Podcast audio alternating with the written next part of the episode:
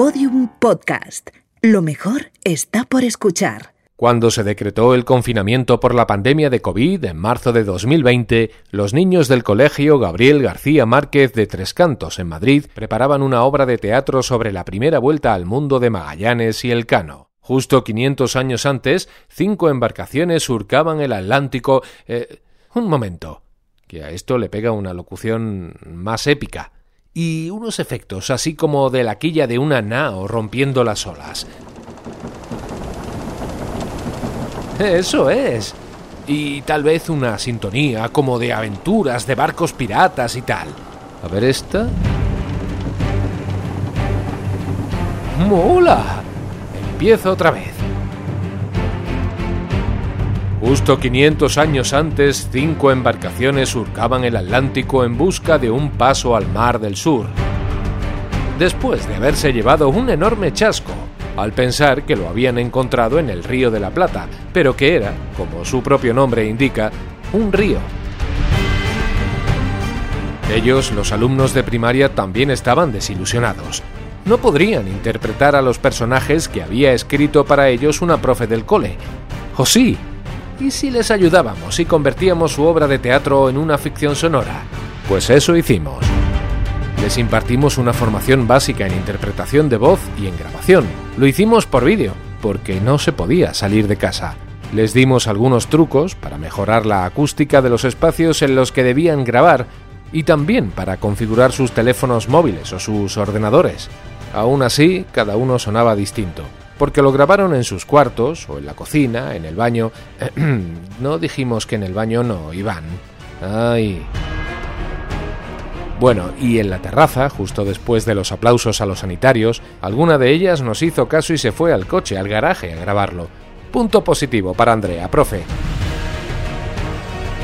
El caso es que esta producción no suena igual que si la hubieran grabado en un super estudio, con una super acústica, con unos super micrófonos y con un super ingeniero de sonido. Pero en este caso, y mira que somos frikis para eso, es lo de menos. Lo importante es que suene. Aquí lo tienes. Una aventura redonda. Episodio 1.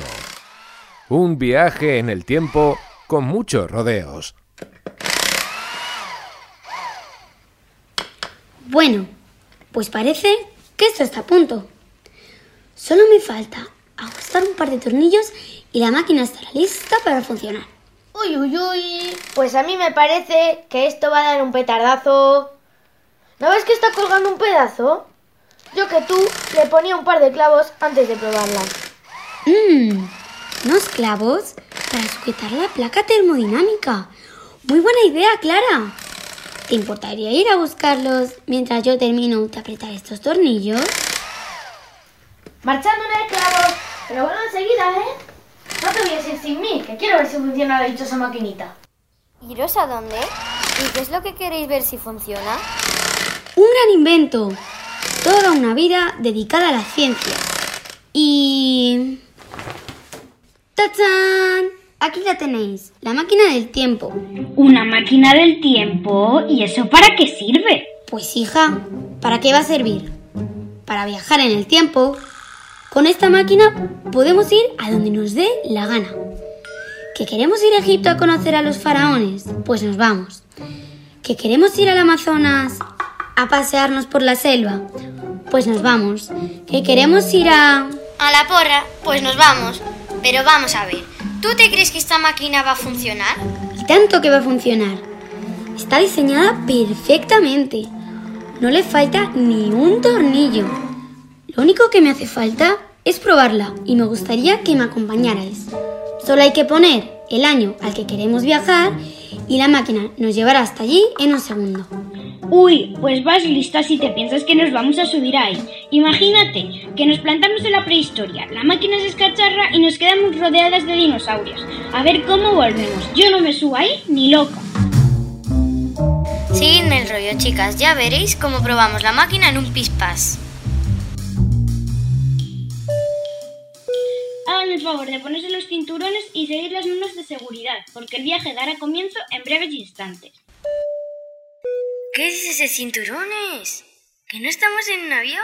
Ay, chica, yo qué sé, con esto de la máquina del tiempo y el viaje alucinante me he venido arriba. Una que es muy animada, pero también te digo, ¿eh?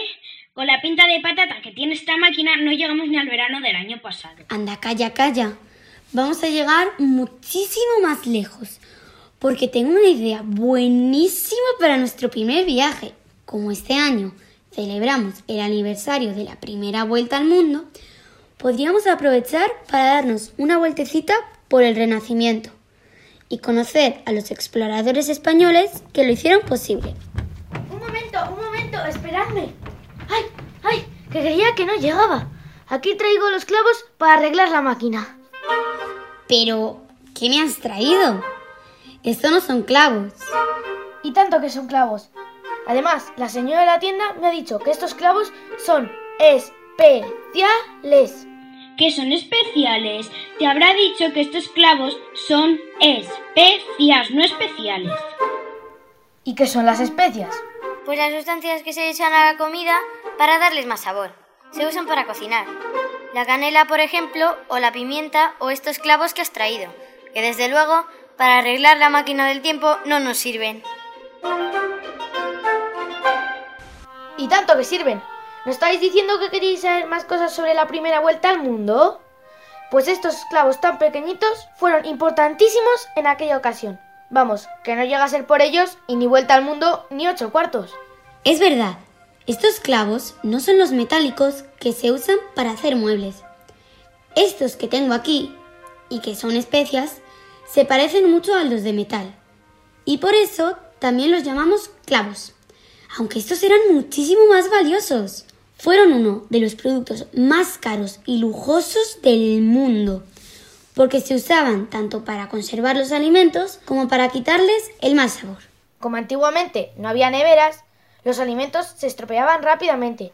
Algunos olían una peste y ni os digo cómo sabían. ¡Pah! Por eso les ponían especias, para disimular tanto su sabor como su olor. Dicho así, suena un poco asqueroso, pero es completamente cierto. Por eso las especias eran tan valiosas y estos clavos llegaron a valer millones de monedas. Pero será rollera si esos clavos los venden en el supermercado a un euro el bote. Ahora sí lista, pero hace 500 años estos clavos eran más valiosos que el oro, y por eso todos los reyes querían tenerlos en sus reinos. ¿Y por qué no los plantaban? Pues porque solo crecían en los países de Oriente, así que había que ir en barcos hasta Oriente a las Islas Molucas para buscarlos. Pues hija, yo no lo veo tan complicado. Se suben a un barco, navegan hasta Oriente, cogen los clavos y se vuelven. Mira tú qué complicación. Ya está la lista. Pues es que no era tan fácil. Ah, ¿no? A ver por qué no, doña Sabelo todo. Pues porque los mares hasta Oriente estaban llenos de piratas turcos o de barcos portugueses, a los que pertenecían esos mares y no dejaban pasar a cualquiera. Pues haber ido por otro camino.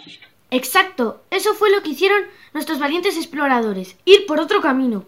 Y al ir por otro camino, descubrieron una nueva ruta que cambió la historia porque consiguieron dar la primera vuelta al mundo. Me gustaría conocer a esos exploradores que dieron la primera vuelta al mundo. Así que pegamos este trozo, encendemos la máquina y ponemos rumbo 500 años atrás. Agarraos bien, que empieza el viaje. Vamos a conocer a los españoles que cambiaron la historia. Buscando la riqueza y la gloria, llegaron a lugares desconocidos. En un viaje lleno de aventuras donde se enfrentaron a enormes peligros.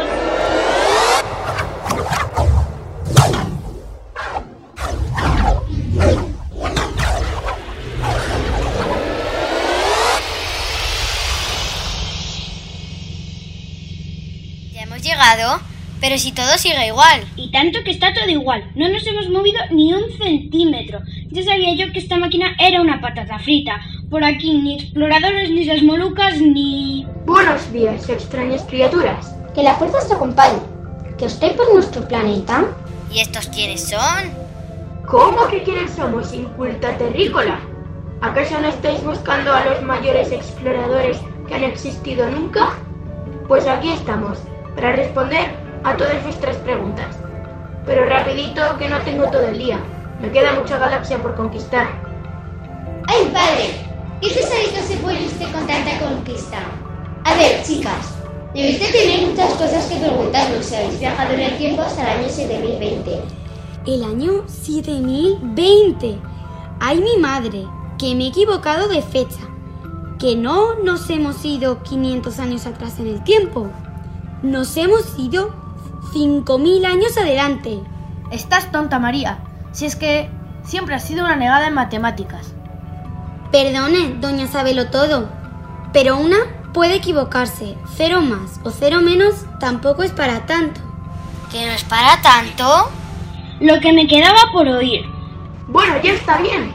Dejen de discutir, extrañas criaturas terrícolas, y pregunten lo que quieran sobre nuestros viajes. No se ofenda, Darth Vader. Pero no es a ustedes a quien estamos buscando. No lo entiendo. Si estáis buscando a los mejores exploradores de todos los tiempos, somos nosotros. Hemos descubierto miles de planetas y galaxias lejanas. Uy, para nada. Miren, les voy a explicar. Los mejores exploradores que jamás han existido fueron Fernando de Magallanes y Juan Sebastián Elcano. Fueron unos marineros que salieron desde Sevilla hace 500 años en cinco barcos y dieron la primera vuelta al mundo. Tardaron tres años, pero fueron los primeros en hacerlo. ¿Fernando del Mogollón y Sebastián el Sano? Un respeto, señora. Que nosotros hemos llegado hasta los confines de la galaxia. ¿Cómo nos puede comparar con unos marineritos que dieron una vueltecita a la Tierra y decir que son los mejores exploradores del mundo? Pues verá usted, señor Vader, porque Fernando de Magallanes y Juan Sebastián el Cano lo hicieron de verdad. Ustedes solo hacen viajecitos por las galaxias en las películas de Star Wars. Porque ellos, usando solo brújulas, astrolabios y cartas náuticas, fueron capaces de dar la vuelta al mundo en cinco barcos que parecían cáscaras de nueces. Y por eso ellos salen en todos los libros de historia y ustedes solo aparecen en los cromos de los cereales. Y porque ustedes no son ni portugueses ni españoles, y la primera vuelta al mundo la dieron los españoles con el portugués Magallanes de capitán. ¿Españoles? No, nosotros somos intergalácticos. Intergalácticos y muy pesaditos, señora. Mire, no se molesten, pero ya va siendo hora de que nos vayamos a buscar a Fernando de Magallanes y Juan Sebastián Elcano. María, pon bien la fecha y dale al botón.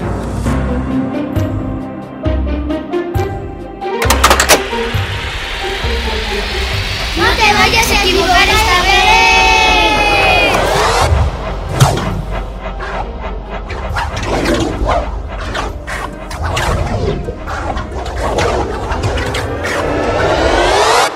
Una aventura redonda es una ficción sonora de Cuerty Podcast y el Centro de Educación Infantil y Primaria Gabriel García Márquez de Tres Cantos para Podium Podcast.